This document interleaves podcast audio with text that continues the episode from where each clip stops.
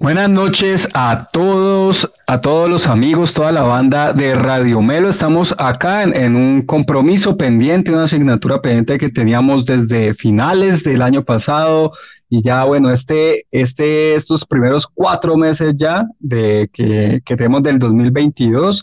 Saludando a Nicolás y, y, a Juanfer Avilés. Sí, ya lo dije bien, ya lo dije bien. Juanfer, ya no te va a masacrar más el apellido. ¿Cómo va, Juanfer? Acá vamos a hablar hoy de Fórmula 1, lo que viene, lo, lo que viene de la, de la gran carpa, el gran circo de la Fórmula 1 y lo que ya nos ha dejado, tres carreras impresionantes. Entonces, muchachos, eh, esto es Fórmula 1 entre amigos. Entonces, suéltalo.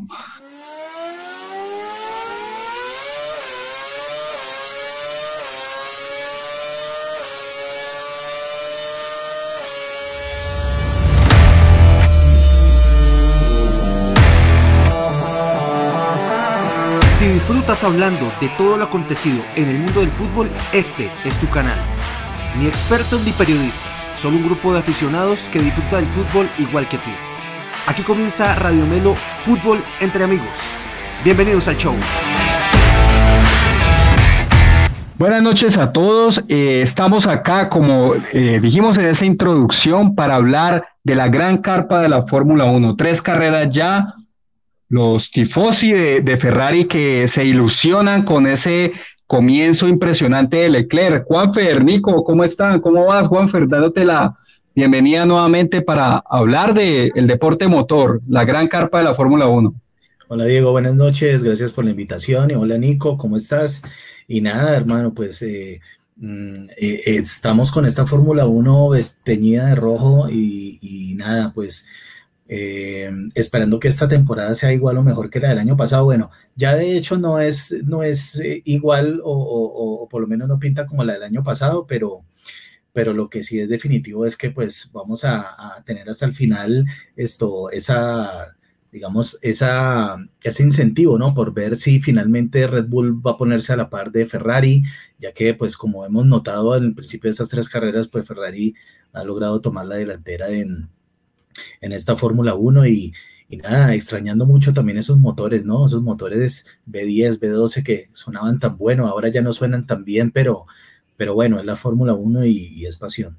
Así es, así es, Juanfer. Bueno, tal vez los, motores híbridos nos quitan ese, ese, ese factor del sonido, lo hemos discutido acá en algunos otros programas con Nicolás y como lo mencionaste, eh, fundamentalmente muchas diferencias, más allá de pilotos, algunos circuitos que se mantienen, otros por situaciones geopolíticas que se cancelaron, pero aparte el reglamento que desde el año pasado ya estábamos, estábamos en, en, en esta, en esta disyuntiva de cómo iba a afectar eh, eh, el nuevo reglamento. Y bueno, vemos Mercedes como queriendo acortar esa brecha que tienen ahora frente a Ferrari y Red Bull, más que todo en la confiabilidad. ¿Cómo es esa parte, Nico? Una, una buena noche para vos. Hola muchachos, buenas noches. Buenas noches para todas las personas que nos están escuchando en este momento. Primero que todo quiero darles eh, el agradecimiento por estar ahí escuchándonos, estar firmes siempre. Este podcast nos lo han pedido eh, muchos de los aficionados de la Fórmula 1 que también siguen el programa principal de Radio Melo. Y les quiero simplemente decir que nos tiren ahí un comentario, así sea por WhatsApp, por interno, por el Instagram, por Facebook, por el mismo YouTube. Eh, Nico, lo vi, Juanfer, lo vi, eh, Diego, escucha el podcast para nosotros saber quiénes están del otro lado escuchándonos, quiénes están firmes ahí y pues que obviamente es un aliciente también para nosotros seguir haciendo este programa, pues que es algo que nos encanta, pero también nos gusta saber quién está del otro lado escuchándonos. Y pues contestando a tu pregunta, sí, este, digamos, este campeonato eh, tiene grandes expectativas, es un, campeonato que tiene grandes cambios en la parte reglamentaria, cambios que estaban anunciados para el año 2021, es decir, el año pasado, y que por la cuestión de la pandemia fueron aplazados para, para este año. Esos cambios fueron anunciados en el 2017 y eso parecía pues que faltaba muchísimo para que la Fórmula 1 cambiara, pero ya nos cogió y, y empezó el año y no está defraudando para nada eh, se ven más adelantamientos, los carros pueden andar más cerca unos de otros, esto digamos lo podemos estar ahondando un poquito más adelante cuando entremos a fondo el reglamento, pero sí, como ustedes mismos lo están diciendo, Ferrari está dominando, eh, Mercedes teniendo algunos problemas en su, en su rendimiento en un principio y parece que eso viene para las próximas carreras también no se ve un buen panorama. Y en cuanto a Red Bull, lo que mencionaste, problemas de fiabilidad que preocupan, preocupan un poco porque tengamos en cuenta que también hay una regla que congela eh, los motores por los próximos años, entonces tienen que hacer ciertas cosas y ajustar muy bien su motor y ajustarse a las cosas que, que, da la Fórmula 1 para no ir a tener problemas de fiabilidad durante los próximos años, que sería gravísimo. No, eh, quería acotar un poco lo que decía Nico, sí, o sea, eh, definitivamente, por ejemplo, ahora Mercedes, a pesar de que todavía no está, o sea, a pesar de que todavía no está a la altura en el campeonato, en el rendimiento, hemos podido observar que eh, aunque Red Bull sí ha estado detrás de Ferrari en estas, en estas carreras, que primeras carreras que se han presentado al principio de año, eh, a pesar de todo eso, Mercedes, gracias a la conducción de George Russell y, de Lewis Hamilton, ocupa en ese momento la segunda plaza en constructores. Ojo que eh, si bien los autos más rápidos han sido Ferrari y Red Bull, Mercedes está en segundo lugar con 65 puntos, eh, detrás de Ferrari que tiene 104 puntos y Red Bull con 55. O sea, esto nos habla de, eh, pues, eh, mm, en principio, de un buen manejo de los pilotos de Mercedes, pero también, pues, de las falencias que ha tenido Red Bull en, en cuanto a fiabilidad del auto, ¿no, Nico? Sí, de acuerdo, de acuerdo. Habla mucho más de lo último, me parece a mí. Es, su, su auto es confiable y eso le ha permitido estar en ese, en ese puesto en ese momento.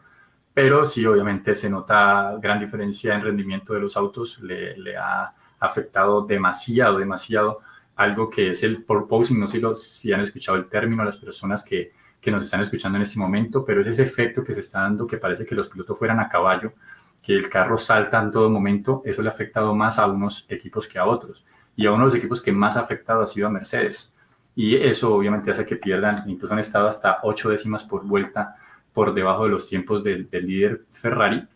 Y pues esperamos que en las próximas carreras ya anunciaron pues mejoras, no cerca, de pronto para el Gran Premio de Miami, de pronto podríamos empezar a ver ya una real mejoría en el rendimiento del carro Mercedes. Eh, pero pues por ahora no, las noticias no son tan alentadoras para los seguidores de, de, Hamilton. Correcto, inclusive, inclusive Nico se hablaba de, eh, es, es, más, eh, el mismo Ferrari está sufriendo de porposing mucho más que Red Bull. Y se hablaba de que, de que para, para esta próxima carrera estaban probando una nueva base de, de, de la parte de, de abajo del, del auto para, para evitar un poco el proposing, pero eh, tú sabes que hay un dicho que lo que funciona no se toca, ¿no? Y entonces, como Ferrari, eh, digamos, se, le ha visto sólido, no lo van a, no lo van a lanzar para, este, para esta carrera en Imola, pero eh, están haciendo pruebas para, para, para, ver si pueden superar un poco ese proposing, que son de los autos de punta, junto con Mercedes, pues los que más están sufriendo eso, porque Red Bull, digamos que tiene controlada esta, digamos, eh, este, este fenómeno aerodinámico que se está presentando en los autos eh, en este año 2022? Eh, en Red Bull es más una cuestión del motor, tal vez, de la confiabilidad del motor, o cómo lo ves ahí, Nico, Juanfer. Bueno, de, hecho, de hecho, a ver, en, la primera carrera en Bahrein, el abandono eh, se dio por, eh, digamos, por un defecto de la bomba de gasolina que no suministraba, que no suministra, eh, digamos, el propio Red Bull, sino que es, es la FIA quien está proporcionando este elemento. Y digamos que esto es un elemento que fabrica una empresa italiana y eh, digamos que eso fue lo que, lo que le sucedió a, Red Bull en la primera carrera. En la segunda no tuvieron, eh, en Arabia Saudita no tuvieron problemas, pero en Australia eh, el abandono fue por una fuga de combustible, que fue un problema diferente, ¿no es cierto? Pero lo que sí es cierto es que están, digamos, teniendo inconvenientes en el tema, en el tema de, de confiabilidad. Sí, así es. El, el, hay que, digamos que en en vista de lo que está pasando, digamos que la gente puede llegar a pensar que el motor Ferrari es demasiado superior a los motores, por ejemplo, de Red Bull, que, pues, que, ya no se llaman así, pero pues que son, que son hechos por Honda, que ya no, digamos que tiene la, la, propiedad intelectual fue comprada por, por, por, por, Red Bull, pero que siguen siendo fabricados por la marca japonesa. Y, pero no están así, pues lo vimos en el Gran Premio de Jeddah en, en Arabia Saudita, el segundo Gran Premio donde tenía grandes rectas, y cuando el Ferrari no ganaba tanto en la recta, sino que el Ferrari estaba más bien seteado para las curvas. Entonces, por eso veíamos que Charles Leclerc andaba tan rápido en las curvas y en cambio Red Bull alcanzaba a los Ferrari, era en las rectas. Y así fue que pudo Max Verstappen dar casa de, Leclerc. Es, correcto, eh, ese, ese chasis Ferrari está más seteado para curvas de, baja velocidad y buena velocidad, aceleración en salida, y eh, el Red Bull está un poco más seteado, es correcto para, para las rectas largas. Yo diría que, yo diría que para esta próxima carrera en Imola, o no sé si me estoy adelantando, Diego, hablando del próximo Gran Premio, pero pues yo diría que este próximo Gran Premio, digamos que pinta un poquito, a ver, desde mi punto de vista, pinta un poquito más para Ferrari, no solamente por, digamos, porque es, eh, tiene demasiadas curvas de, de, baja velocidad, lo que acabamos de comentar que le favorece a Ferrari, sino porque, pues, está claro que está un pasito adelante todo el, todo el concepto del, del Ferrari F175 del 2022. Claro, y es la casa de Ferrari, ¿no? Prácticamente ahí el, circuito de la Emilia Romagna en Imola y, seguramente em, podremos ver en un podio o esperemos a ver cómo, cómo si vemos esa contundencia, que ya hablaremos de eso, la contundencia y digamos, la, la, chapa de campeón que se está poniendo Charles Leclerc. Ya vamos con eso. Nico, quería eh, quedarnos en, en, esta parte de los cambios porque, bueno, ah, más allá de, Red Bull y lo que ya nos mencionaron, ya Juanfer nos mencionó, pues algún problema como parte más incluso de la FIA con eso de la bomba y ya después con, con, con lo, que, con lo que hablábamos, pues lo, lo, que pasó en Australia también con Max Verstappen, pero lo, digamos el bajón que ha tenido que ha tenido Mercedes, ¿no? Que se vio eh, en la temporada pasada en una lucha eh, pareja, terminaron siendo los campeones, el campeonato de constructores, pero bueno, en esa última carrera, en ese momento que aún tenemos acá en la retina de la última vuelta cuando Max Verstappen logra ser campeón, ya, ya habíamos visto que, que, que, que había perdido un poco esa hegemonía de los títulos previos apabullantes que había logrado Hamilton. Nico, Juanfer, quiero ir con vos, darte primero la palabra a vos, Nico. ¿Qué es lo que ves que, digamos, le ha afectado más? Eh, particularmente fueron muchos cambios, pero si te puedes enfocar en un par, un, uno, un par de, de, los cambios que hubo, ¿cuál le está afectando más a, a la escudería alemana? Bueno, eh, primero perdió la ventaja absoluta. Se habla de que la F1, pues siempre se habla en todas las épocas de mafia dentro de la F1.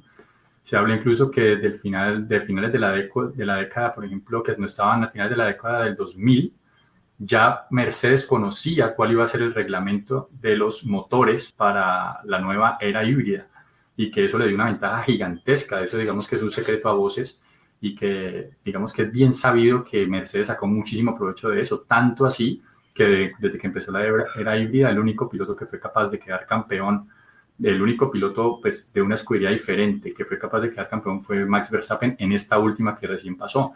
Tuvieron que pasar más de seis años eh, de, los, de los equipos trabajando para poder alcanzar lo que ya tenía desarrollado Mercedes, se presume desde hace mucho tiempo antes. Entonces, pues en Fórmula 1, un mes de anticipación es muchísima ventaja. Ahora imagínate años de anticipación. En este caso, eh, lo mismo Mercedes, la misma gente de Mercedes ha salido a decir que el 99% de sus problemas son causados por el porpoising, o sea, es, es, el salto que se genera por la entrada de viento por la parte delantera del, vehículo. Como los nuevos eh, difusores ahora son tan amplios en la parte baja del vehículo, hace que el, que el aire como que se, se disipe, no, no se disipe, más bien se, se, se o muy rápidamente desde debajo del carro. Exacto. o sea, entra por un conducto por la parte delantera y se expande muy rápidamente, lo que hace que el carro empiece después a como a saltar. En la parte trasera el, el, aire cuando ya viene a salir hace que el carro tenga un balanceo y dicen que a eso le atribuyen el 99% de sus problemas. Ellos dicen que cuando solucionen ese problema van a estar para competir de tú a tú con Ferrari y Red Bull, por lo menos es lo que ellos sueñan. ¿El temor cuál es? El temor del aficionado de Mercedes es que la nueva figura, no sé si la han visto, pero si no los invito a ver las fotos de los carros actualmente. La gran diferencia que hay entre el carro Mercedes y el carro Red Bull y el Ferrari es que el carro Mercedes no tiene pontones, es decir, esa parte lateral que hace que los carros sean anchos y que ahí tengan como unas tomas de aire. Eso ya no lo tiene el carro Mercedes, lo tiene mucho más ajustado, es como, es como más estilo flecha. Y si se le llega a atribuir que fueran sus problemas por ese diseño del vehículo, sería un daño muchísimo más grave. Eso sería algo similar a lo que le pasó a Ferrari y a McLaren en el, final de la década del 2000, cuando también hubo un gran cambio de reglamento, en donde ellos, entre comillas, se durmieron y no hicieron bien los cambios, no se adaptaron rápidamente al reglamento y eso les costó una temporada completa sin, sin, prácticamente ningún resultado positivo. Es cierto, es cierto. Y, de ser así, eh, Nico, y de ser así, eh, tendrían, tendrían, a ver, de, ser así, tendrían que buscar la solución en otros elementos o en otra parte del vehículo, porque desarrollar unos nuevos pontones significarían más de tres, cuatro, cinco meses de, ajustes para los, para los pontones. Y, en ese orden de ideas estamos hablando de cuántas carreras. O sea, estaríamos hablando de, la mitad de las carreras de temporada perdida y, no se pueden dar el lujo en este momento. Habría que buscar la solución en, otro aspecto, eh, llámese rendimiento de, llantas, eh, de algún otro elemento aerodinámico que les hiciera pues recuperar ese, recuperar esa, digamos, esa, esa, ganancia, ¿no? Y tengamos en cuenta algo, algo que es grave, o sea, me parece a mí que es fuerte, porque Mercedes fue el equipo campeón eh, en constructores de la temporada anterior. Y teniendo en cuenta los cambios de reglamento que hay para esta temporada, uno de los principales de ellos son los, son los llamados handicaps o las ventajas que tiene eh, un equipo con respecto a otro en las pruebas de túnel de viento. Recordemos que para el año pasado, el equipo que estaba número uno, bueno, para explicar bien la regla, esto se divide en dos partes del año, se hacen como dos cortes. Uno, del primero de enero al 30 de junio y después de ahí, del primero de julio hasta el 31 de diciembre el equipo que esté primero en este momento, que es Mercedes, tiene apenas un 90% del tiempo. El, en este momento, para el 2022, tiene el 70% del tiempo en el túnel de viento. Es decir, con, respecto, por ejemplo, a Red Bull, que está de segundo, que tiene un 75%, ya tiene un 5% menos de tiempo en túnel de viento. Ferrari, por ejemplo, que fue tercero, ya tiene un 80%, es decir, 10% más de tiempo en túnel de viento que, que Mercedes, hasta la mitad del año. Y con respecto, por ejemplo, al último equipo que fue el año pasado fue Haas, un 115% que tiene Haas, eh, de, digamos, de ventaja con el túnel de viento, que ya sería un 45% más de tiempo para desarrollar su vehículo. Entonces, esas, esas cifras cambiaron mucho con respecto al año 2021, donde también había un handicap, pero pues este año es mucho más notorio. Bueno, muchachos, ustedes entonces pintan un escenario un poco impredecible para Toto Wolf. ¿Qué va a hacer Toto Wolf, Nico? Un, tipo tan competitivo eh, que lo hemos visto en, las carreras del año pasado. Eh, salirse de casillas en, algunos momentos en esa lucha pues que tuvo Lewis Hamilton con Max Verstappen. Eh, ¿Cómo es el papel de Toto Wolf? Le va a tocar, ¿no? a, llenarse de paciencia y bueno, esperar, como lo decía Juanfer, también encontrar por dónde pueden, pueden encontrar alguna ganancia, no en ese cambio en los pontones que ustedes nos explicaban muy bien eh, anteriormente. ¿Cómo, ves a Toto Wolf para esta temporada? Bueno, eh, bueno, yo no sé, pues con, respecto con respeto obviamente a las personas que siguen a Luis Hamilton, pero yo siento que sí fue justa la, la, la, decisión que tomó al final de la temporada pasada Michael Massey, pues o sea, no sé, habría decisiones diferentes, personas que piensen totalmente distinto, que piensen que en la última carrera Michael Massey debería haber mantenido el safety car. Pero bueno, Toto Wolff ya hizo lo suyo, lloró lo, lo, suficiente, lo mismo hizo Hamilton, hicieron que destituyeran a Michael Massey como director de carrera, que es un puesto supremamente complicado, sobre todo porque pues, el, el, apoyo que le brindaba la FIA era muy poco. de verdad que un director de carreras con con las payasadas que hacían los, los, los marshals, los, comisarios de carrera la temporada anterior, con las reglas tan confusas que había, eh, las, salidas de, las salidas de las curvas, o sea, demasiadas reglas que la F1 no tiene claras. Eh, Michael Massey tenía la labor más complicada y pues fuera lo que fuera que hubiera pasado en la última carrera, eh, Michael Massey iba a ser despedido, ya fuera que por lo que pasó, como sucedió, o si hubiera sido al revés, lo hubieran despedido porque muy probablemente también que Christian Horner hubiera alegado de, parte de Red Bull si es que hubieran mantenido. Ahora, ahora eh, los directores son británicos, ¿no? Es una administración británica, tengo entendido, ingleses. Sí, eh, uno es Niels Wittich, y el otro es Eduardo Freitas, que ellos venían, uno de la DTM y otro de, de, la WEC. Esos, pues, digamos que son, se van a alternar, eso es algo que es extraño, yo no sé Juanfer cómo le parece, pero tener dos directores de carrera turnándose, me parece a mí, sí, me parece que ahí de pronto no hay unanimidad de criterios, puede llegar a suceder esto, que algo que vemos en el fútbol constantemente con el VAR, por ejemplo, que, pues, que es que un árbitro ve lo mismo que otro, pero uno dice una cosa y otro dice otra, puede llegar a suceder eso en F1, que en una carrera se juzgue de una manera y, uno,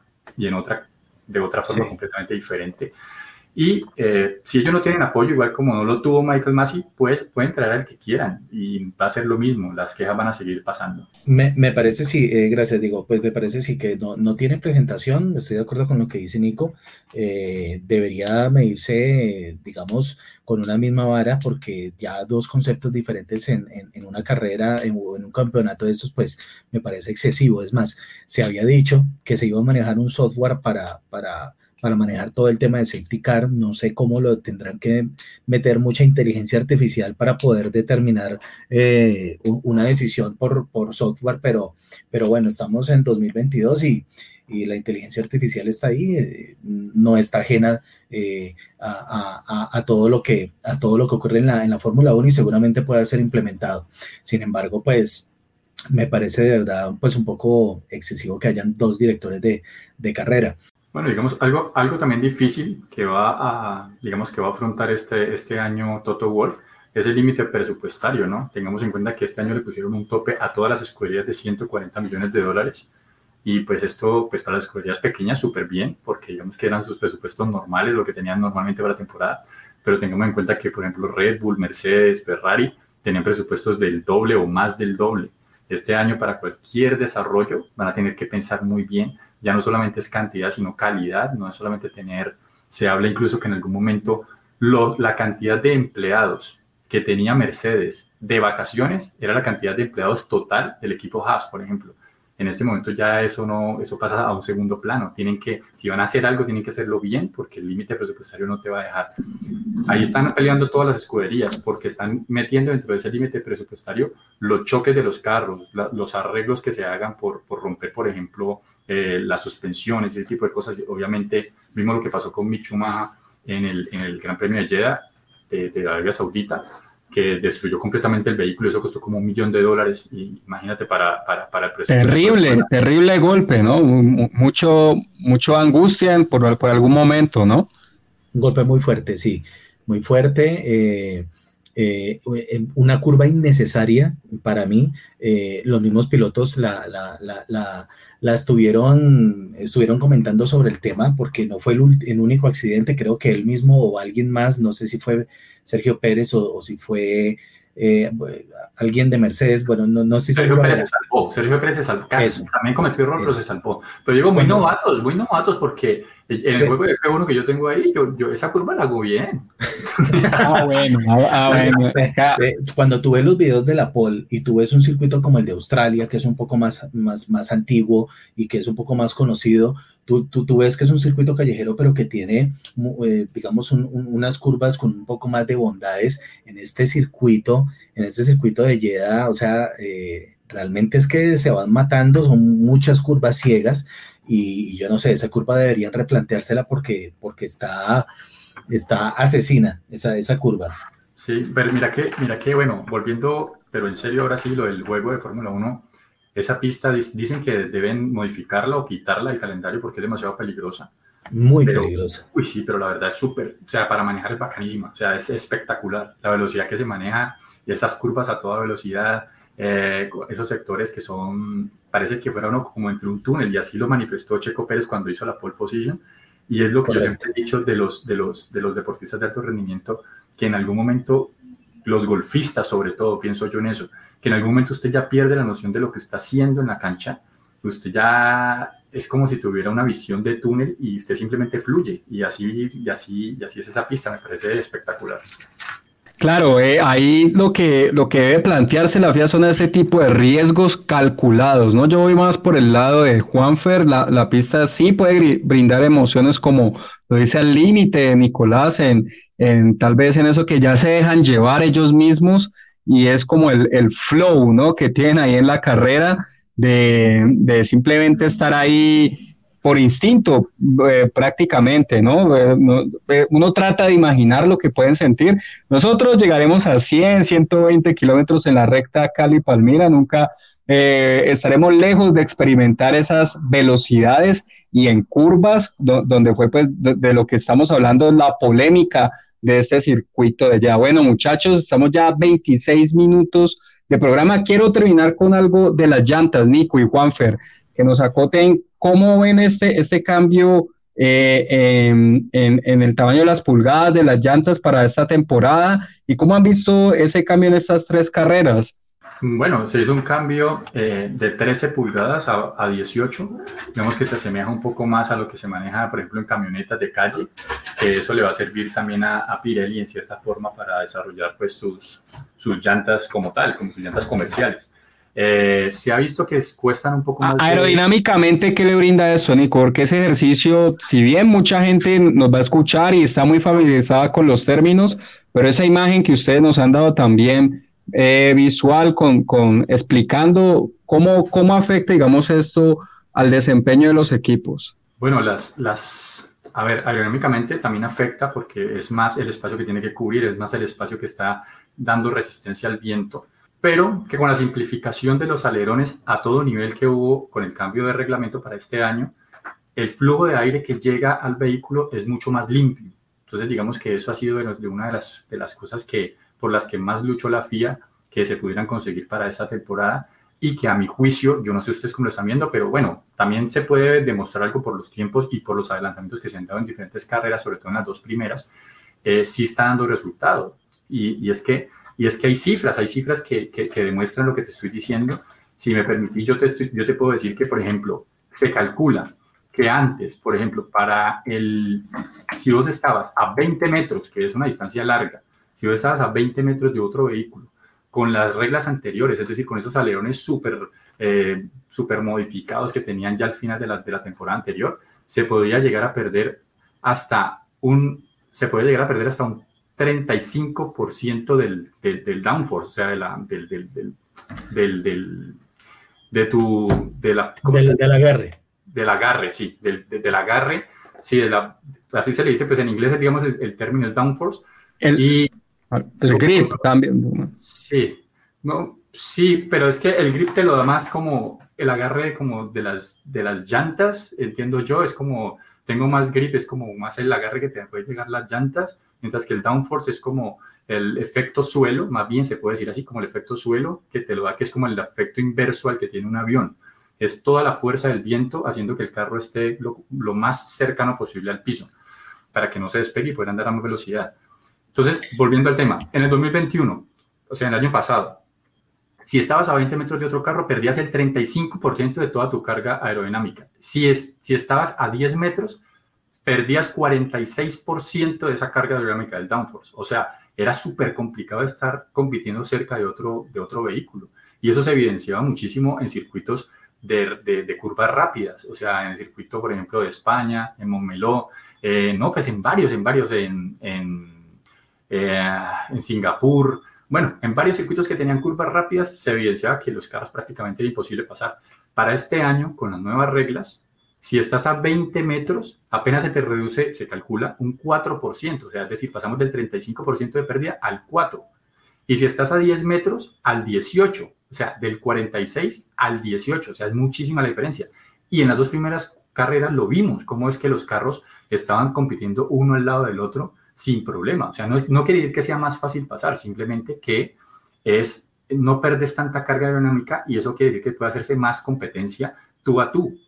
Y bueno, disculpen el comentario tan largo, pues así, pero, pero, pero lo vimos en la carrera. No, está muy bien, está muy bien. Eh, resumiendo, Nico, qué pena te interrumpo ahí, o poniéndolo en términos más concretos, es esto nos da posibilidades de escenarios donde veamos batallas de, pilotos que el, año pasado simplemente se supeditaron a las batallas que fueron espectaculares, pero entre Hamilton y Verstappen, Verstappen Hamilton, el año pasado fue básicamente esto, de vez en cuando Checo Pérez pues por ahí se metió, eh, bueno. pero aún así, si nos acordamos de Bahrein del año pasado, cuando fue la carrera que hubo una gran lucha entre Verstappen y Hamilton, que Hamilton llegaba, llevaba constantemente saliéndose en la curva 4 mucho tiempo y que justo en esa curva Verstappen lo pasa por fuera de la pista y después tiene que devolver su, su posición. A, a Verstappen le quedó imposible, a pesar de que tenía mucho mejor vehículo en ese momento que Hamilton, volverlo a pasar. ¿Por qué? Porque era muy difícil andar cerca de otro carro. Mientras que nos vamos a Bahrein de este año, la carrera que pasó, la primera carrera del año, vimos como Verstappen, haciendo una, una estrategia de, de, de, undercuts muy largas, lograba llegar con un mejor vehículo, pasaba Leclerc en la primera curva, es decir, en la recta principal, lo pasaba, pero Leclerc podía reaccionar inmediatamente y en la siguiente zona de RS, que era la curva 4, podía recoger su posición nuevamente, retomarla. Y eso lo vimos por lo menos en un par de oportunidades. Eso no antes no se podía, eso antes no pasaba en la Fórmula 1. Dale, Juanfer, dale. Yo, no estoy de acuerdo, yo no estoy, bueno, no estoy de acuerdo en gran parte de, algunas de las cosas que dijo Nico, eh, más allá de, de, enumerarlas, por decirlo así, eh, en lo que no estoy de acuerdo es en, en, ese cambio tan radical y sobre todo el tema de las llantas, me parece que también fueron, es demasiado, es decir, tenemos una competencia en la que hemos cambiado o en la que la FIA ha cambiado una gran cantidad de conceptos técnicos en, todo el, vehículo, en todo el monoplaza, para venir también a sumarle el tema de, los, de, los neumáticos. O sea, me, parece que está de más. En principio, porque desde mi concepto y según lo que hemos visto por parte de los pilotos, dicen que no tienen tanto agarre. Es cierto que de pronto puede ayudar en, algún aspecto a que, a, que, a que el aire pase más limpio para los adelantamientos eh, de los carros que vienen atrás. Pero, pero, a, ver, pienso que, esto se podía hacer el próximo año. Eh, por ejemplo, en la época en que dominó Red Bull de 2010 a 2014, eh, hubo cambios, pero empezaron a ser los paulatinos, no tantos de entrada como en este año.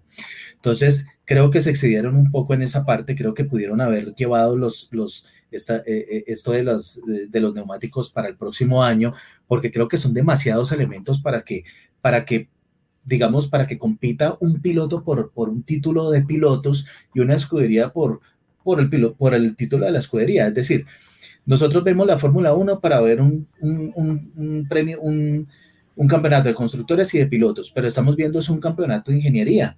Y la, y la Fórmula 1 siempre nos ha traído esto, la ingeniería, pero, pero creo que, que, está siendo excesiva. Creo que eh, insisto, creo que, se excedieron demasiado en el reglamento y estamos viendo es un campeonato de ingenieros o de ingeniería y no tanto de pilotos eh, finalmente ni de escuderías porque, digamos, estamos viendo es netamente eh, muchos cambios técnicos en, esta temporada.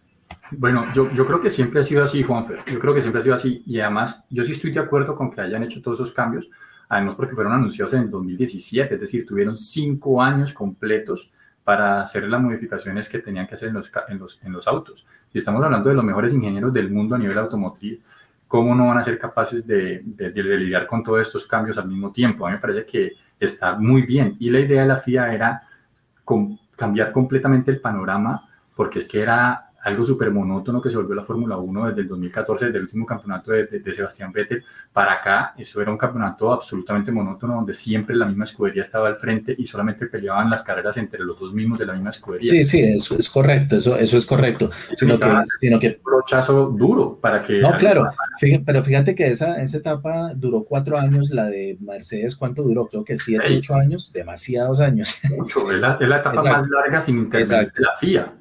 Exacto. Entonces pienso que, o sea, pienso que se durmieron un poco y pienso que lo lanzaron todo como de una y, me pareció un poco, pues demasiado, no sé. Pero bueno, la Fórmula 1 siempre nos trae esto, ¿no? Siempre es lo que tú dices, siempre es cambios constantes, cambio, eh, eh, cambios de reglamentos, eh, en fin. Pero bueno, digamos, para mi gusto me pareció pues demasiado para, para este año. Antes no, hemos visto, antes no hemos visto mucha, mucho llanto por parte de, de, Toto y de Chris Horner y, y, y, toda esa gente, así como lloraron el año pasado, que yo no sé si eso siempre había pasado o fue que el año pasado lo empezaron a televisar, pero, pero qué lloradera, ¿no? El año pasado, ya lo habíamos mencionado anteriormente en este programa, que, o sea, que llora, el año pasado lloraron todo el tiempo, pilotos y, directores. No sé si era que siempre lloran y, no lo mostraban o, es que estos pilotos son muy llorones. Antes no lo pasaban y, ya, y este año ya no lo van a permitir. Eso es un cambio importante también, que esas comunicaciones que se hagan con el director de carrera, eh, que todos escuchamos en algún momento, que no, no, no, dispararse en el pie, es dispararse en el pie. Eso ya no lo van a permitir, ya los, ya los equipos no van a tener ese tipo de comunicación con el director de carrera tan directa. Pero, pero, las, pero las lecturas de los pilotos durante la carrera sí las están pasando porque hemos visto ya unas por ahí de, de Max, hemos visto ah, algunas de, de, Carlos y de, y de, y de, ¿cómo es? De Charles Leclerc. Sí, pero, pero ellos no pueden hablar, o sea, ellos pueden hablar lo que quieran por su micrófono, y, pero ellos no tienen, por ejemplo, como tener la potestad, por ejemplo, Toto Wolff, de hablar directamente con Michael Masi el año pasado. Y de tener líneas, sí, línea directa con los directores de carrera. Sí. Total, sí, pero la intervención de ellos siempre se alcanza a escuchar. Por ejemplo, cuando, cuando Max en la segunda carrera en, en Arabia Saudita eh, iba ganando la carrera ya que faltaba una o dos vueltas y, y Charles se le pegaba, él decía, ven, pero ¿por qué se me está pegando tanto? Como llorando, ¿no? Como diciendo, o sea, quítenmelo encima o algo, ¿no? Dos, que realmente, ¿sabes? Que, que, que él estaba alegando, sí, llorando literal, eh, porque Charles Leclerc pasaba muy cerca de la línea de entrada a pits y la pisó un par de veces. Entonces él empezaba a gritar por ahí como que, mira, pisó la línea de pits, pisó la línea de pits. También. Si ya es llorar por cualquier cosa, pues eso lo tienen que ver los comisarios. Sí, estoy de acuerdo. No, a mí me parece bien que pasen esos audios. De hecho, pues ahora ya es que se volvió sí, más son muy divertidos. Sí, y, y, de hecho antes uno tenía que pagar para poder escuchar eso, uno tenía que pagar al canal oficial de F1 para poder escuchar esos audios, ahora ya los pasan más abiertamente, pues eso es para todos bueno.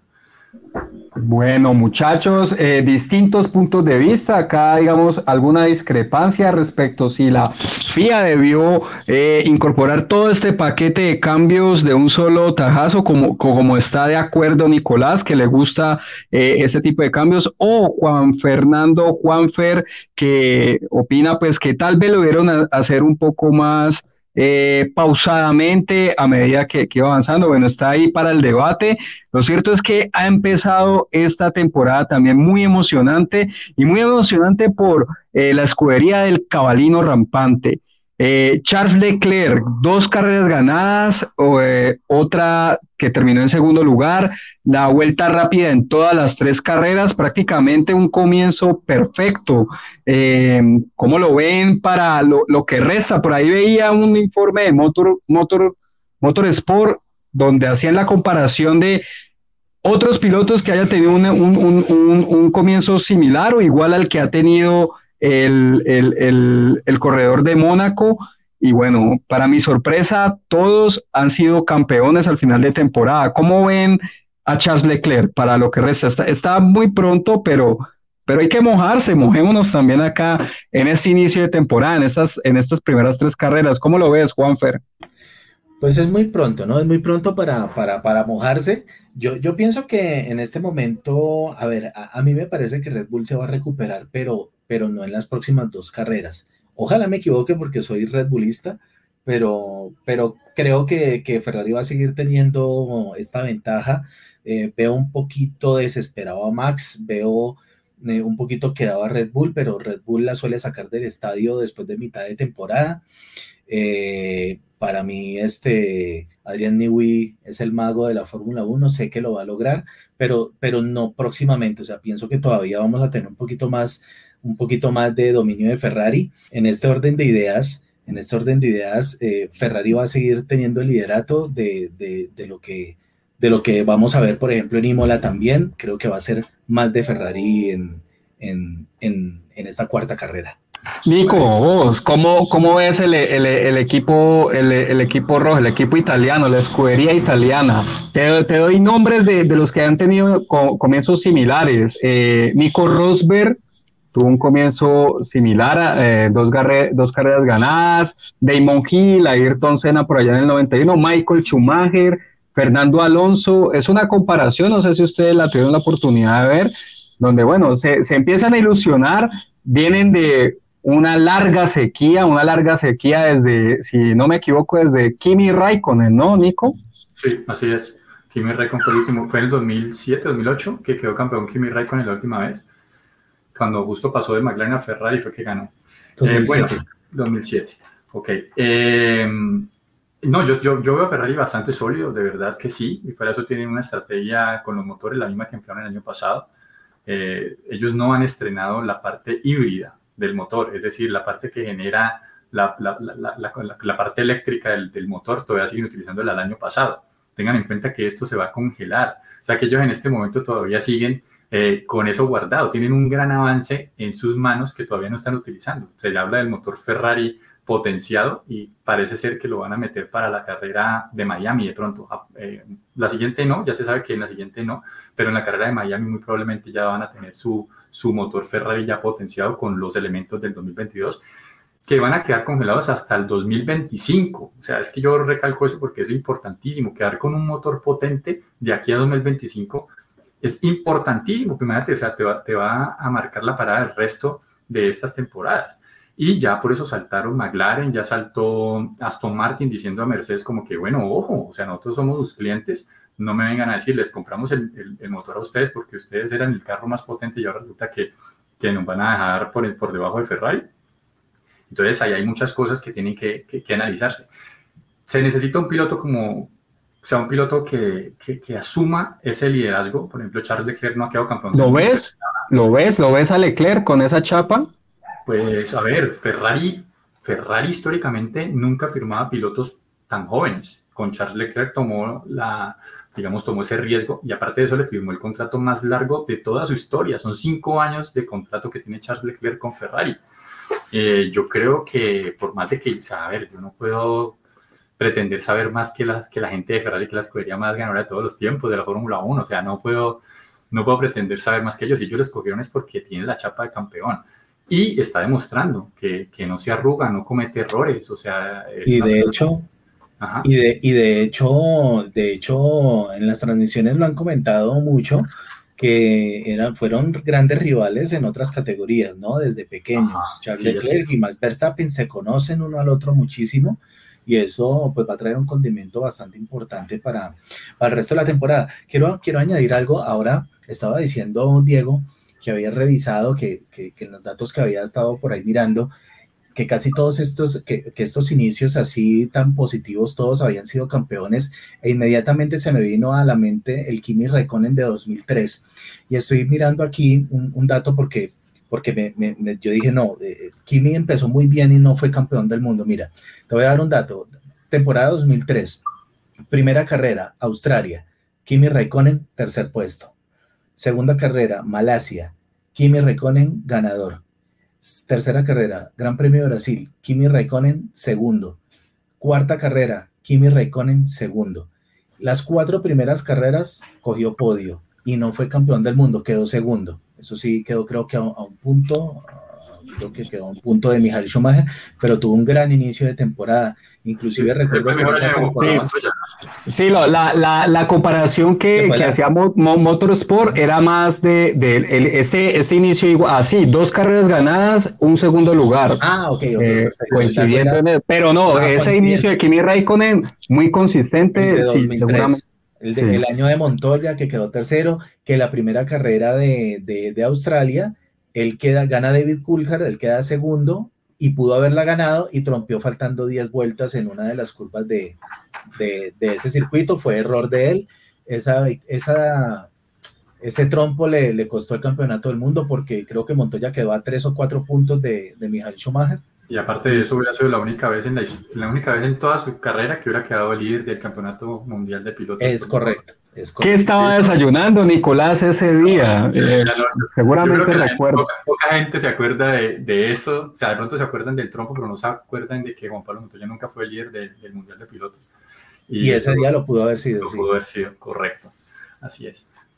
Bueno, muchachos, vamos ya a 45 minutos de programa. Vamos a darle también una pasada a las escuderías que vienen detrás. Mencionaron ahora Aston Martin, mencionaron a McLaren, que están ahí también un poco expectantes con qué va a salir su, su casa matriz, la, la, que les proporciona el motor. Eh, McLaren un poco mejorando, pero no mucho, ¿no? De, después de lo que ha hecho el año pasado, incluso ganando carrera con, con Richardo, eh, eh, por allá a mitad de temporada, Alpine, eh, McLaren, Aston Martin, ¿A cuál ven ahí tal vez para arañar puntos? Alfa Tauri, Pierre Gasly también demostrando alguna consistencia. ¿Cómo ven estas, estas escuderías intermedias para, para dar algo de pelea y espectáculo? Pues están hablando mucho de, las de, las, de las Ferraris blancas, ¿no? Los, los, los Haas. Los Haas. Eh, eh, han tenido buen rendimiento. Yo, a, mí me, a mí me gustaría que un equipito de esos sin tradición estuviera ahí arriba peleándola y, y incomodando a más de uno. Yo le pongo la fichita a Haas. Yo, no, yo. Ah, bueno, epa. Digamos que Haas, Haas eh, no era previsible, pues no vamos a decir pues que era previsible que fuera a estar en esas posiciones en este momento, pero pues digamos que era previsible que el año pasado iba a quedar de último, que ellos ya habían dicho desde el año 2020 que ellos no iban a apostar absolutamente nada el año 2021 para poder desarrollar el auto de este año 2022, es decir, con algo tenían que salir. Les había podido salir mal, por supuesto, pero pues estaban trabajando durante más de un año consecutivo en este vehículo y los resultados se están viendo, están arriba, eh, tienen el auto, uno de los autos más livianos, de, que ha sido uno de los principales problemas de, los, de casi todos los autos que están muy pesados, eso es uno de los problemas también de Mercedes, que está 8 kilos por encima de lo que debería estar, y obviamente eso les quita dos décimas por vueltas, eso es mucho, mucho tiempo. Hay que ponerlo a dieta, ¿no? Hay que poner, eh, mal chiste, mal chiste. No, no, no, pero sí, más o menos así se puede decir, Diego, que hay que poner a dieta ese carro, y, eh, eh, y porque es que si no, tenés otros autos que te lo están desarrollando mejor con un presupuesto ínfimo que, que tenía Haas el año pasado, o sea, estamos hablando de mucha diferencia. Yo las fichas se las pongo a los autos que están mejorando en ese momento. Eh, McLaren, por supuesto, yo creo que es un carro que, que, está llamado a estar arriba. El año pasado estuvo peleando el tercer puesto con Ferrari, al final lo perdieron, en las últimas carreras tuvieron un mal rendimiento. Este año empezaron súper mal, pero ya en esta carrera pasada repuntaron y estuvieron los dos juntos, cuarto y quinto puesto, eh, eh, Lando Norris y Richardo. Y, el otro es Alpine, que supuestamente la gente ya estaba molestando mucho porque que tenían, entre comillas, el plan, algo así lo llamaban, me corrigen si no es así, el, plan lo habían llamado. Deberíamos hacer un programa de pilotos, para hablar exclusivamente de pilotos, yo quiero, eh, se tenía atragantado aquí, yo quiero, yo quiero poner a, Lando Norris ahí como, como uno de los próximos campeones, podría ser campeón Leclerc, podría ser campeón nuevamente Max, pero para mí esto Lando Norris es el llamado a el sucesor de, ojalá que tenga carro, el sucesor de, de, los próximos campeones, ¿o yo? Me encanta Lando Norris. Es muy, Lando Norris. Es un reto muy rápido, me parece a mí que tiene la tendencia a empezar bien los torneos y después al final caerse, o sea, es decir que en la parte anímica, pues como en todo ser humano es vital, pero en un piloto de Fórmula 1, donde son los mejores 22 pilotos, se supone que todo el mundo, debería ser más constante, debería mantenerse de, principio a fin su mismo, su mismo nivel. Bueno, él estuvo, él estuvo el año pasado, estuvo creo que hasta mitad de año o un poquito más, estuvo cuarto o tercero. Sí, empezó súper bien. Creo que, creo que estuvo cuarto. Después el Red Bull empezó a, destacar y, ahí Sergio le quitó el, le quitó el, el cuarto puesto, pero pero creo que fue ya un poco más por la evolución de Red Bull, creo que también el Mercedes no evolucionó más, el, perdón, el McLaren no evolucionó más, pero, pero Lando, con Lando hasta la muerte. Sí, Lando es piloto, Lando es piloto. Pero fíjate que... Juanfer, qué pena, Nico, qué pena. Eh, ¿Ves entonces con eh, más posibilidades o ahora lo ves más campeón a Lando Norris que a George Russell, por ejemplo, eh, digamos de esa camada de pilotos británicos? Lo que pasa es que Russell ahora tiene carro, eh, pero Russell es muy bueno.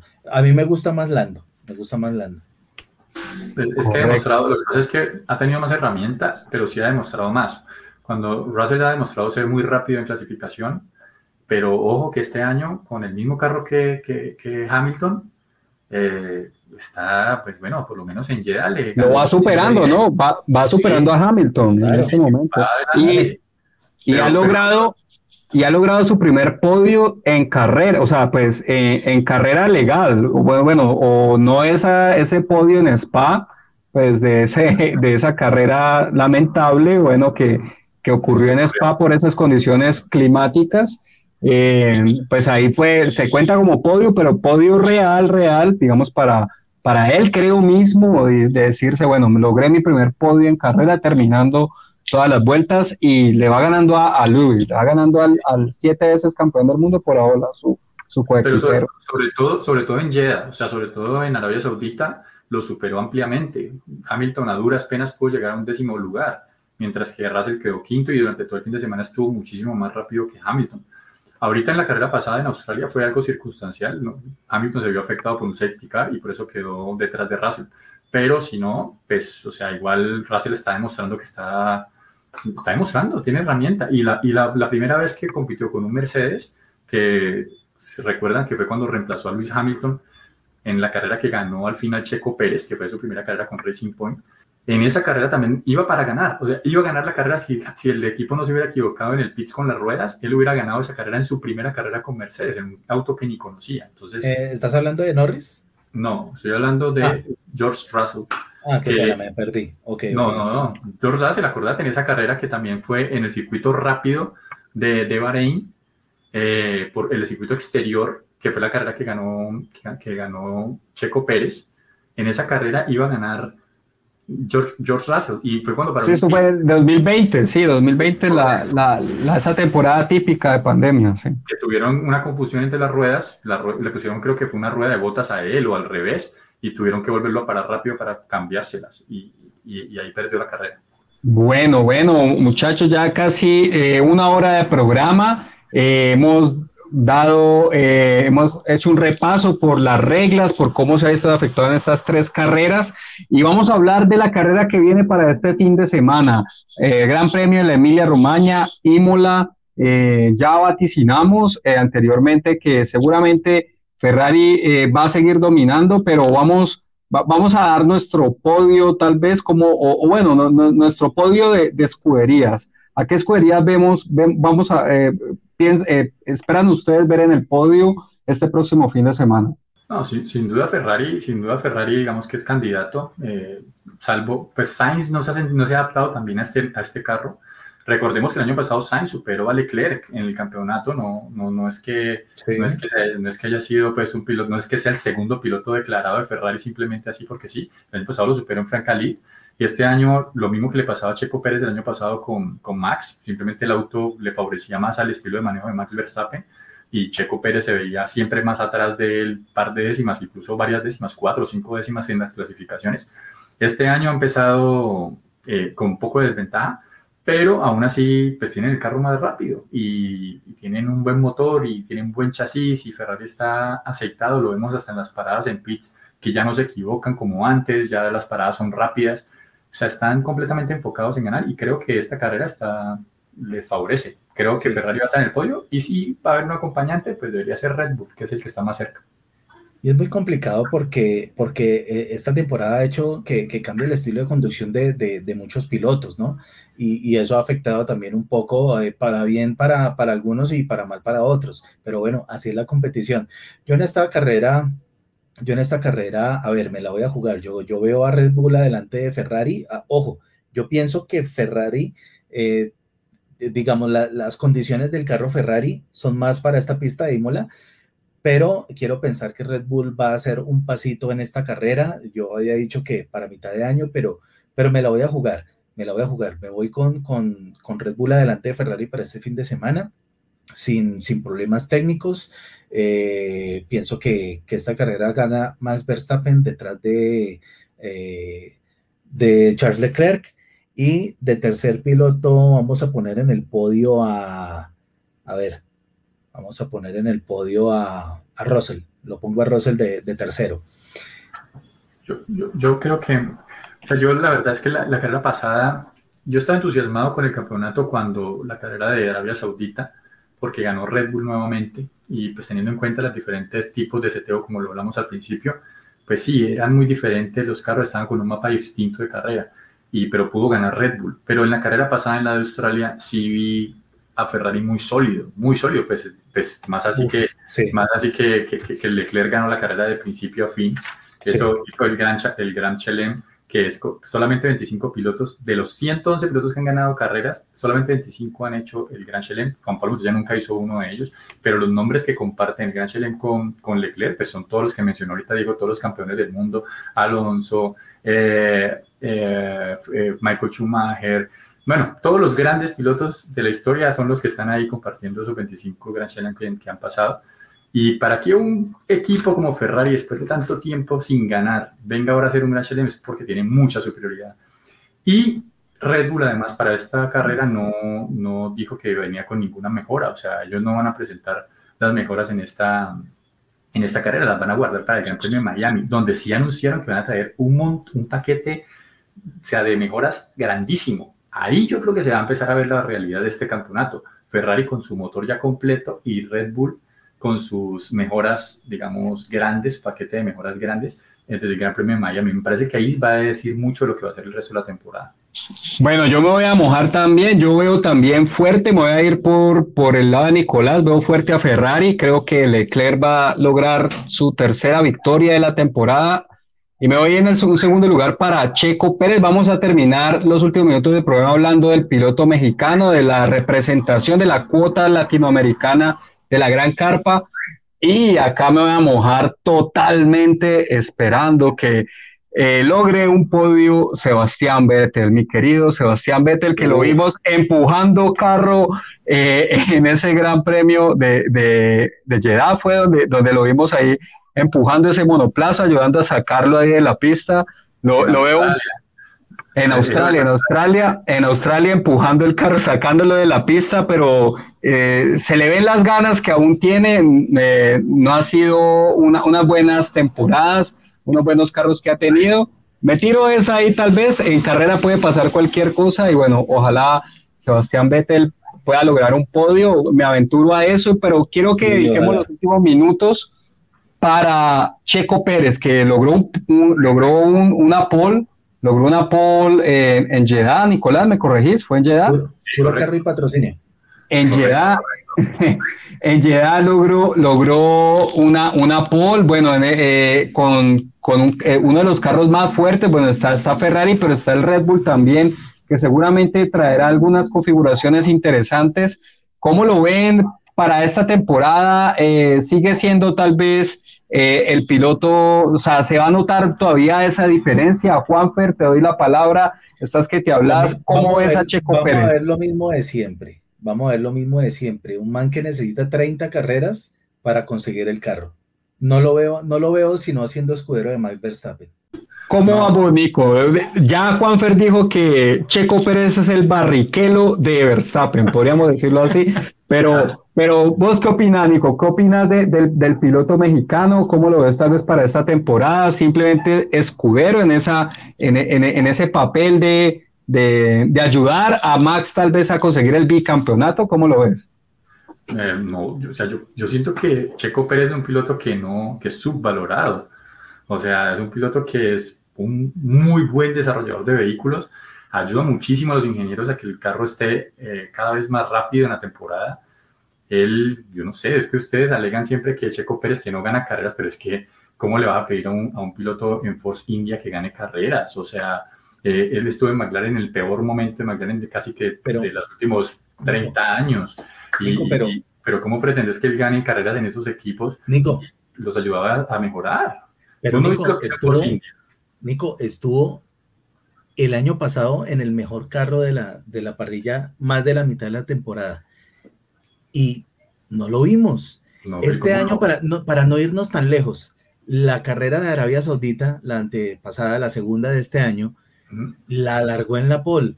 Sí. Y es una, era una carrera para ganarla. Y no, la ganó. Pero no la ganó porque salió un safety car justo cuando entró a pits. Bueno, pero, pero todo, no, no, no. El sí, carro lo tenía para ganarla y, el, y, y, estaba seteado para ganar. Pero, o sea, pero si no fíjate, el carro, salvo un error, no hubiera, no hubiera perdido la carrera. Bueno, pero, pero, pero. Y le ganó Max la clasificación. Le ganó ah, el gran o sea, Max Verstappen la clasificación. Aquí hablemos claramente. O sea, eh, el año pasado eh, llegó un equipo donde estaba Max Verstappen, que ya llevaba Pero- muchos años en, en un carro que estaba completamente fabricado para su estilo de manejo, y vos llegas desde otro equipo que fuera eso estaba motorizado por otra marca, donde vos tenés que entender que los tiempos de aceleración, los tiempos de frenada, eh, cómo te sentís con el carro, es completamente distinto. Pero, Nico, y eso pero, lo vivió, ¿cómo eso lo han vivido todos los pilotos. O sea, Es yo, que- o sea, Sí, es, sí. Que, es que mira, o sea, me estás diciendo, Sebastián Ya, Vettel yo- quedó cuatro veces campeón del mundo. De ahí, ¿qué más pudo? Llegó a Ferrari. Órale, Nico, órale, órale, deja de hablar mira, a Juan. pero mira, yo, o sea, yo, yo que veo, yo veo que hay, siempre hay una excusa, siempre hay una excusa con Pérez. Entonces, yo dije, la, segunda carrera, ¿sabes qué? O sea, a, mí no, no, me gusta mucho Sergio Pérez como piloto, eh, porque creo que no tiene nada que, que, lo destaque o un plus, ¿sí? Pero le estoy muy agradecido por el campeonato que le ayudó a ganar a Max. Eso nadie se, se va a olvidar de, de, de, Sergio Pérez por eso. Pero yo digo, en la segunda carrera, cuando iba a largar en la pole, yo dije, si este man es tan bueno como algunos dicen, ¿sí? Dije, lo quiero ver en esta carrera. Y dije, si es muy bueno, la va a ganar porque en esta carrera es difícil adelantar, es difícil hacer muchas cosas y está largando en la pole y se vio que en la primera carrera había buen carro. ¿Qué dije yo? Vamos a, hoy es el día de, de, que no hayan excusas, hoy es el día de que el man gane una carrera en condiciones. Y no la ganó. o sea, siempre hay una excusa, siempre hay una excusa con ese man. O sea, decime una cosa, o sea, vos largas desde la pole, mantenés tu, tu posición, porque mantuvo su primera posición en la primera vuelta y así se mantuvo hasta que llegó la hora de entrar a pits. Tenés un carro Ferrari que es el mejor en este momento, lo tenés detrás. Llaman a pits a Leclerc, se va, te va a hacer el undercut, es clarísimo. Si vos no entras a pits, en, fuera de ser una pista tan larga, si Ferrari entra a pits y él no, en la siguiente vuelta te pasa. Cuando vos entres a pits ya te pasó, porque te va a ganar con llantas nuevas, te va a quitar los segundos que le llevas de ventaja. Él tenía que entrar sí o sí, no le quedaba de otra. La estrategia era, sí, no, no había opción, ahí no hay que pensar. Nico, Nico. Ingresa a pits y sale el safety inmediatamente. Bueno, o sea, estaba de malas. O sea, eso fue de malas. Vale, pero ha, habido otros momentos, no ahí en esa carrera, pero otros momentos donde sí él ha fallado tal vez, ¿no? Donde ha estado liderando, donde ha, tenido fallos, como lo tienen los grandes campeones también, Verstappen, Hamilton, Checo Pérez también puede fallar, pero ha, fallado en momentos claves en algunas carreras. no le ha acompañado la suerte, pero tampoco cuando la suerte parece estar de su lado, no se le ve esa contundencia, ¿no? Nico, para que no te, mates la cabeza. pero me parece que es un piloto muy bueno. Para que no te mates la cabeza, la próxima vez, escúchame bien, escúchame bien, la próxima vez que Sergio Pérez tenga una carrera en la mano, sea en la pole, sea que la esté liderando, no sé, desde el principio, siempre que tú veas que Sergio Pérez tiene algo en la mano para ganar una carrera, date cuenta que no la va a ganar. es que, es ganó, que ganó una carrera con Racing Point. Es que, o sea, vos qué estás diciendo, o sea, no me acuerdo del contexto, pero, habría que ver el contexto porque creo que ese día hubo un desastre y pasó algo bueno, y entonces, ¿cómo? Entonces, para eso sí hay contexto, pero para la carrera pasada. No, tiene que haber un contexto. Y sale, y sale el safety no hay contexto. Tiene que haber un contexto para, para, para justificarle que el man ganó una carrera. Porque el año pasado ganó una carrera con Y esa carrera arrancó de último. O sea, en esa carrera que ganó arrancó de último. Pero ese día pasó algo. Yo no me lo voy a investigar, pero ese día pasó algo. Porque es un maestro. todos los de adelante se estrellaron. Ese día pasó algo raro, yo me acuerdo. Este tipo se pasó, yo no sé cuántos pilotos en pista arrancó de último, Juan. Bueno, yo no sé, yo no soy un, yo no, soy un man, yo no soy un man, yo no soy un man de, de una victoria cada 11 años, weón. O de no, pero, pero una victoria, o, sea, o sea, si vos metes, de Alonso cuando empezó, que estaba en ese equipo Minardi, dejarlo ahí, vas a, a ver cuántas carreras va a ganar. Pero si vos lo pasas a un, a, un, a un Renault y lo pasas a un Renault que es competitivo y que es el carro que no se daña nunca, por más de que Juan Pablo Montoya y Raikkonen tenían un carro que era más rápido que el Renault y se les dañaban todas las carreras, entonces, ¿qué? ¿Eran malos Raikkonen y Juan Pablo? No, Esto, mira, este es un debate como para 50 capítulos. No, pero ¿cómo me vas a alegar que Checo Pérez tenía que ganar más carreras? Está on fire, on fire el debate acá cuando tú veas que Sergio Pérez tiene en la mano algo para ganar una carrera, te vas a dar cuenta que no la va a ganar. Bueno, yo no sé, en este momento va, más adelante que Verstappen, va primero que Verstappen, yo no sé, lo único que yo sé. No estoy diciendo que él sea mejor, pero estoy diciendo es que ya en este momento se nota que las diferencias entre, entre ellos dos son muchísimo menores. O sea, ya se nota que el carro, como ya no fue hecho exclusivamente para Max Verstappen, ya están compitiendo de tú a tú, incluso ya le ganó una pole position, que eso no había pasado nunca. Entonces, a mí me parece que está subvalorado el piloto, que es un piloto que, está para, para, para, apoyar muchísimo y también lo demostró el año pasado. ¿Qué piloto, qué piloto de Fórmula 1 hace lo que él hizo con Hamilton? Está para apoyar, eso sí, eso sí. Ah, no, y es que qué piloto no pone plata ahí en la Fórmula 1, bueno, es que decime cuáles pilotos no, es que vos crees que a Juan Pablo Montoya le iban a llevar a, a, a BMW Williams. ¿Que lo llevaron gratis? Gratis, se, llevó el, se, llevó el patrocinio de Estados Unidos. Frank Williams le pagó todo pero se tuvo que llevar el patrocinio, si no, si no, no lo sientan, huevón. O sea, es que no, tremendo talento. Frank Williams le pagó todo. Lo dijo el otro día en una entrevista con Rubens Barrichello, que le hizo Rubens Barrichello a, Montoya, y, Juan Pablo dijo, no, yo no tenía plata, Frank Williams me pagó todo al final. No, no, no, yo, sí, yo, yo, sí, sí, sí, pero tiene que llevar patrocinio. Si Juan Pablo Montoya no hubiera hecho lo que hizo en Estados Unidos y ganarse esos patrocinadores, a, a Fórmula 1 no iba a llegar más ni masivo, tenía que llegar con plata patrocinio. Bonflam, tuvo gran, gran impacto en su momento para que recuerdan el comercial de Bonflam con Montoya. Bueno, no, eso, eso es cierto. Yo, yo sí, eh, Checo Pérez me parece un, piloto bueno. Vamos a ver si, eh, digamos, está tan, como lo dice Nicolás, tan a la par o bueno, o, o acercándose esta temporada al desempeño, al nivel de Max Verstappen por ahora, como vos lo decís, va liderando, va, va liderando en su batalla interna, en su pelea interna en la escudería. Es un piloto consistente y esperemos pues que cuando tenga sus momentos críticos no pase lo que dice Juanfer, que se, se, se, va a poner nervioso o no va a poder. ¿Qué dice Juanfer? Que, que no, que se, se, se, le, se, le, va, se le, le van a temblar las piernas. No, no, yo creo que Checo Pérez puede, tener para ganar al menos un poco más de carreras en, esta temporada. Esperemos que lo, que para el próximo fin de semana, algo más para agregar, muchachos, Juanfer, ¿querés repostar? ¿Querés eh, congraciarte con el público mexicano en estos últimos minutos tal vez? ¿O, o seguís a full con tu pensamiento? No, no, no, ya, ya, ya me expresé libremente sobre Checo. No, mira, yo esto quería hacer, una, hacer un apunte y es que el Gran Premio de Imola es un premio grandísimo, es uno de, mis favoritos. Eh, ahora le llaman más Emilia Romagna por esa publicidad que le hacen a la región de, de Italia, pero mm, para mí sigue siendo el Gran Premio de Imola, firmaron hasta 2027, así que vamos a tener carrerones ahí por un poco más de tiempo, gracias a Dios. Imola, que bueno, fue donde fallece Ayrton Senna eh, en el, 1994, un, gran premio. En, ese fin de semana catastrófico para la Fórmula 1, dos pilotos, Rubén Barrichello también se accidenta en distintos días de, de todo lo que fue ese fin de semana trágico para la Fórmula 1, pero un gran premio con mucha historia, como le decís, pista rápida, ¿no, Nico? Algo para finalizar, algo más para defender órale, dale que los hermanos mexicanos te están escuchando con esa defensa de Checo Pérez acá. No, no, no, puntualizo, no, no, no creo que esté, no, sea, no es un piloto con perfil de campeón del mundo, no, pero, pero que No, no aflojes, no, no me aflojes ahora, no me aflojes Aflojó, aflojó. No, yo no estoy diciendo que él va a quedar campeón del mundo, es un piloto que obviamente es el segundo piloto del equipo, pero pues está en una posición que no pudo mantener Pierre Gasly, que es Pierre Gasly, que se supone que es un gran piloto, Alexander Albon, Albon que tuvo una carrera increíble ahorita en Australia, que no paró sino en la última vuelta, o sea, todo el gran premio con la misma llanta y solo paró en la última rueda para cumplir la, la, regla, y quedó de décimo, hizo un punto con, con el Williams, algo absolutamente increíble, ni esos pilotos pudieron darle la talla a, a Verstappen, y Juanfer quería que llegara y quedara campeón del mundo en su primer año en Red Bull, bueno, está bien, yo digo que él está para, para cosas mejores.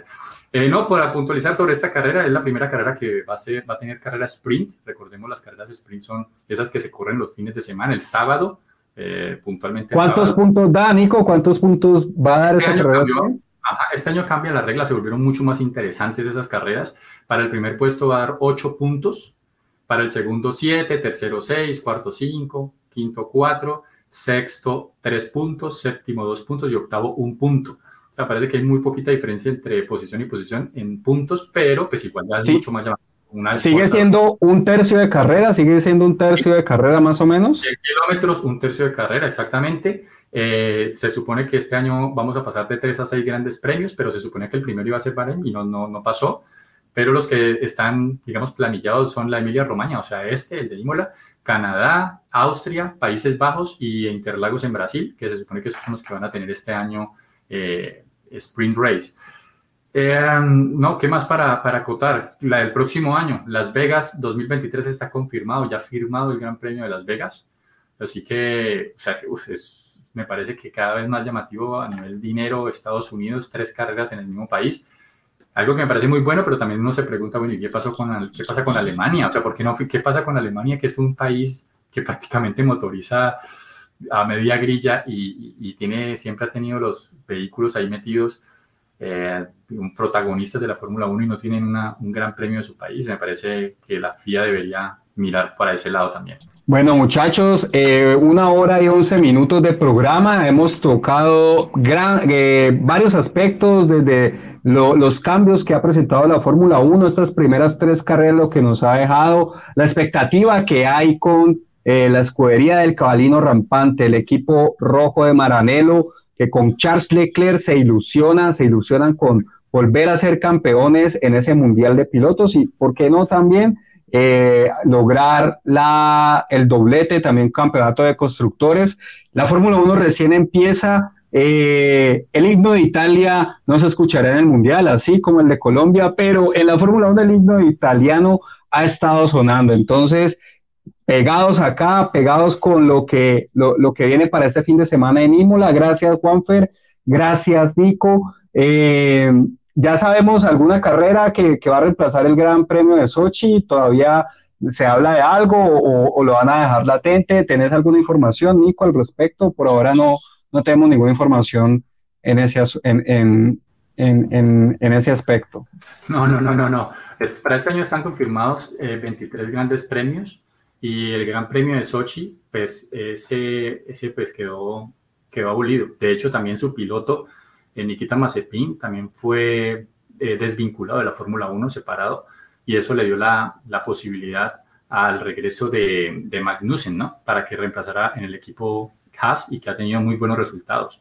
Entonces, no, no, no, no ha habido una, una carrera de, de reemplazo. De reemplazo, porque la, digamos, por ahora no hay nada oficial, o sea, pero es oficial que ya simplemente se quedan con las 23 o, o están buscando a ver cómo por ahí meten una carrera más en el calendario tal vez. No, aparentemente ya se queda así el calendario. Es que ya el calendario tiene muchísimas carreras. Yo no sé de dónde más creen que eso ya es la NASCAR, que van a meter una carrera cada ocho días. Ya no hay más espacio en el calendario. Yo creería que esto ya quedaría así.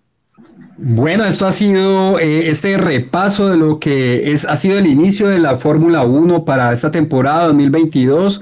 Agradeciéndoles a ustedes que le den like, que comenten, que nos propongan temas de, de lo que quieren que hablemos, si quieren que eh, nos aventuremos tal vez en cómo sería un gran premio de la Arenosa. Nicolás no está muy de acuerdo con esto, pero yo sí en algún futuro, en algún futuro ilusiono el gran premio de la Sultana. Nico, ¿cómo ves eh, esos bólidos entrando por el túnel del bulevar, saliendo a la avenida Colombia, dando la vuelta por el gato de Tejada? Ah, hay que soñar, hay que soñar y tal vez no para este año ni para cinco años ni para 10 años, ni para 15, bueno, no, tal vez para la Fórmula E, ¿no? Para, para que empiece la Fórmula E un circuito o una carrera de karting, pero, pero bueno, lo vi. Me mandaste, por, interno el, dibujo del trazado que sería aquí en Cali y... Rápido, rápido. extremadamente rápido, tiene como dos curvas nomás. pero no, bueno, hay, hay, que hacerle las chicanas, hay que hacerle los ajustes, las chicanas, pero, pero está, se entiende, se entiende más o menos la idea en ese túnel eh, que creo que es más largo, no sé cuánto, creo que es más largo que el de Mónaco, sería más largo que el de Mónaco incluso, ¿no? Ojo ahí para terminar el dato de, del equipo Alpine, que el, el, piloto Oscar Piastri, el que quedó campeón el año pasado de F2, que ahorita es piloto de pruebas del equipo, está pidiendo pista y eh, aparentemente le están haciendo ojitos de otros equipos porque él ya dio el ultimátum de que hasta mitad de año espera y si no, pues se va, porque pues obviamente la vida en la Fórmula 1 como piloto es muy corta y no se puede dejar pasar el hype que tiene por haber quedado campeón. Entonces eso se, o sea, ahí se está incluso rumorando de que de pronto el que puede llegar a salir o dar un paso al costado es Fernando Alonso, no porque esté mal, porque la verdad lo veo con muchísimas ganas y el, y el equipo está mejorando, sino porque no pueden perder ese talento y Alonso eh, tiene también inversión ahí en el equipo, o sea, él también está ahí como para fortalecer la base de pilotos del equipo, digamos que esa es su, una de sus, de sus ideas al llegar a, al equipo. Al, al, PIM. Ajá, pues que es el equipo Renault. Constructor francés. Sí, correcto. Bueno, muchas gracias a todos nuevamente. De nuevo recordarles que le den like, que lo compartan, que comenten si desean algún tema en especial para próximos programas. Teníamos esta asignatura pendiente, pero lo hicimos Finalmente hoy, eh, encendidos y prendidos para este fin de semana con el Gran Premio. Empiezan prácticas mañana jueves, eh, viernes. El viernes. el viernes las primeras prácticas y hacen la quali de una vez, la quali con Correcto, gracias. Oficial, con poleman oficial, porque recuerden que el año pasado en esas, en, en esas qualis que se hacían para la Spring Race, eh, el, el, que quedaba primero no, no le daban la pole position, o sea, simplemente salía de primero en la Spring Race y el que quedaba de primero en esa Spring Race sí le daban la pole position, ya eso era una, eso era una bestialidad. Correcto. Ya, sí ya es la pole que la haga el viernes. La Spring Race simplemente un espectáculo más, da más puntos, da un poco más de puntos, pero la pole se respeta, la pole del viernes se va a respetar, ¿correcto? Correcto, correcto. La pole del viernes se respeta. Bueno, gente, nuevamente muchas gracias por estar conectados acá. Recordarles que le den like, compartan el programa, prendidos este fin de semana con la quali, con la sprint race y con la carrera el domingo.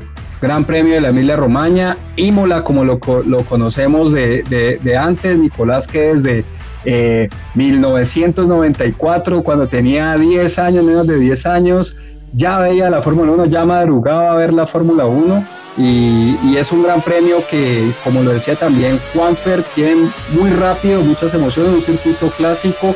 Esperemos tener una gran carrera, Nico, muchas gracias. Recuerden darle like, esto fue Radio Melo Fórmula 1 entre amigos. Chao.